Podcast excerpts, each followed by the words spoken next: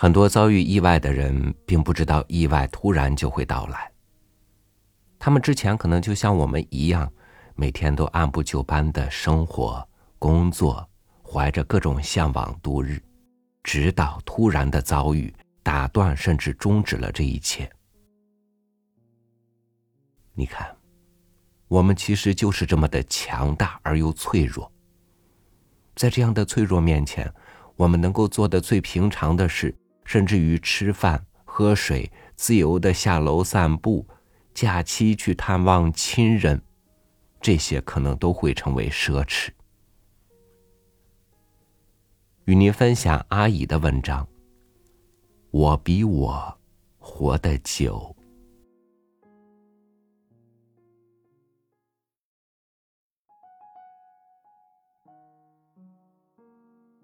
这是我的奢望。前几天，一位朋友说，几百年后小说就没了，或者很多年后人类也没了。我循着他的思路想，凉意袭来。就像有一天，我跟一人说，如果明天车祸死了，会留下什么？他好像也被什么袭击了一下。这些问题既严肃又可笑，被我说的人照旧去经营他的地位，被人说的我照旧写着小说，什么都没有意义了。贪欲，就是意义。我的贪欲，是我活得比身体久点儿，哪怕只活到一季稻子那么长。但我觉得自己是现身的，倘若什么希望也看不到，或者什么回报也不到来，那么我还会写。我已经感受到一些东西在阻碍他和我的关系了，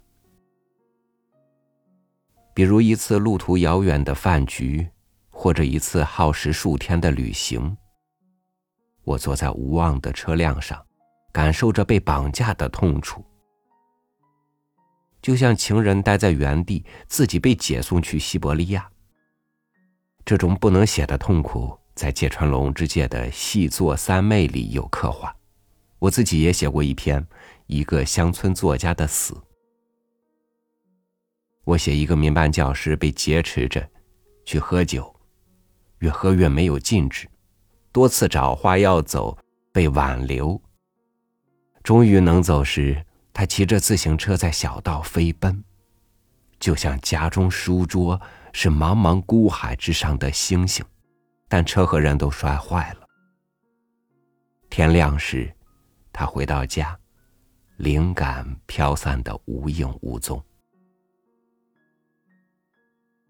为安抚这巨大的遗憾，他打开这篇不成功的文章。原型是我的舅舅。有一年，我去吴村拜年，不小心走进他阴暗的居室，翻开抽屉，看到厚厚一叠写满字的稿纸。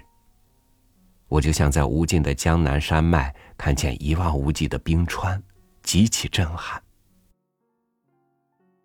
在我们印象中，舅舅在教育一波又一波的小孩子，课余便碎步跑回家喂猪，退休后发挥余热。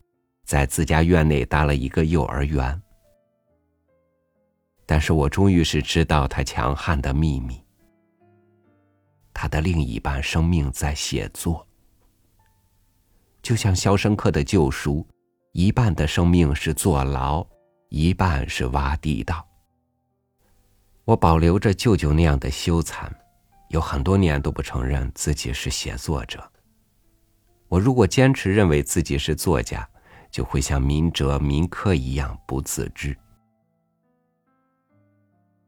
我这样劝导自己：你自己也踢球，可是为什么进不了国家队？同理，你自己也写作，凭什么就能当作家？我觉得这中间有很多需要天赋和训练的东西。有一次，我参加酒局。碰到一个小有名气的作家，东家热情的介绍：“阿姨也是写小说的。”我脸臊得通红，感觉被出卖了。我不敢承认自己和对方从事的是一样的事业。在这本集子里，有一篇先知，寄托的便是自己的哀伤。我每次在报纸上看到民科、民哲和我这样的文青，便会触目惊心、五味杂陈。我写先知时，已能洞见那位原型一生的悲剧。之所以热血澎湃的写，是因为此前周国平针对他写了一篇极度无理的文章。我觉得后者没有资格展露自己的高贵，我也不希望别人踩灭我的火把。为了让自己继续下去而又不至于疯狂，我时刻调节自己。我说：“你写作就跟你爸爸下棋一样，是个兴趣爱好。你吃饱喝足了，用你的工资养养他，无可厚非。你爸爸下的是臭棋，你看他也很快乐。我就这样也很快乐，我就这样也很快乐。我逐渐知道，写作也好，弹吉他也好，发明火箭大炮也好。”都是权利，一种独自与上帝交流的权利。他不需要牧师，不需要教堂，不需要旁证，独自等到天黑，上帝就会下来。我以为这一生就这样度过，我将自己掩藏的很好。直到今天，我还害怕说，我其实也写诗。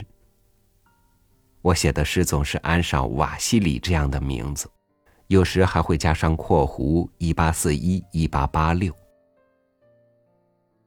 我想人们对于死人，特别是英年早逝的死人，总是尊敬，而且他可能是一位盖棺定论的名人。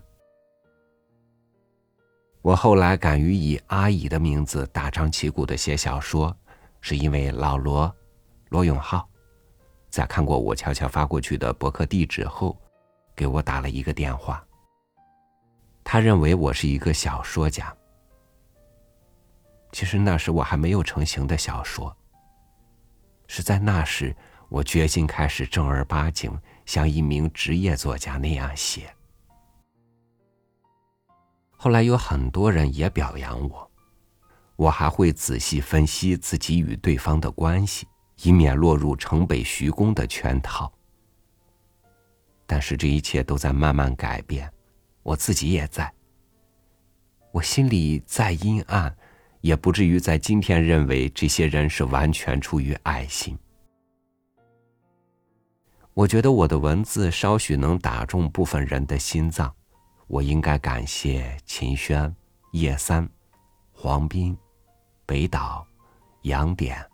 楚尘、胡思克、何家伟、王小山、李敬泽、陈小青、王儿若雅、彭一文，还有于学义，还有很多。有一段时间，我会掐着指头算计这些飘进我耳朵里的直接的、间接的表扬。我以前怕借你们的名字自重，现在觉得事事感谢。是起码的礼貌。我一直反复回味你们说给我的话，并以你们的姿态读我自己的文章。希望原谅我的可笑。我仍旧走在黑夜中，我仍珍惜着黑暗，即使黎明迟迟不来。我喜欢当牙医时的余华。我喜欢他在那时候的状态。那时写作者胆小如鼠，但当他写完，他看到床上熟睡的女人，会充满前所未有的爱意。天下宁静，好像窗外飘满大雪。我想在大雪天。和我的兄弟阿丁一起继续谈论着这自给自足的生活方式。这让我们注定活得比我们自己还久，笨拙而真诚的生活方式。我们可以选择自己的时间。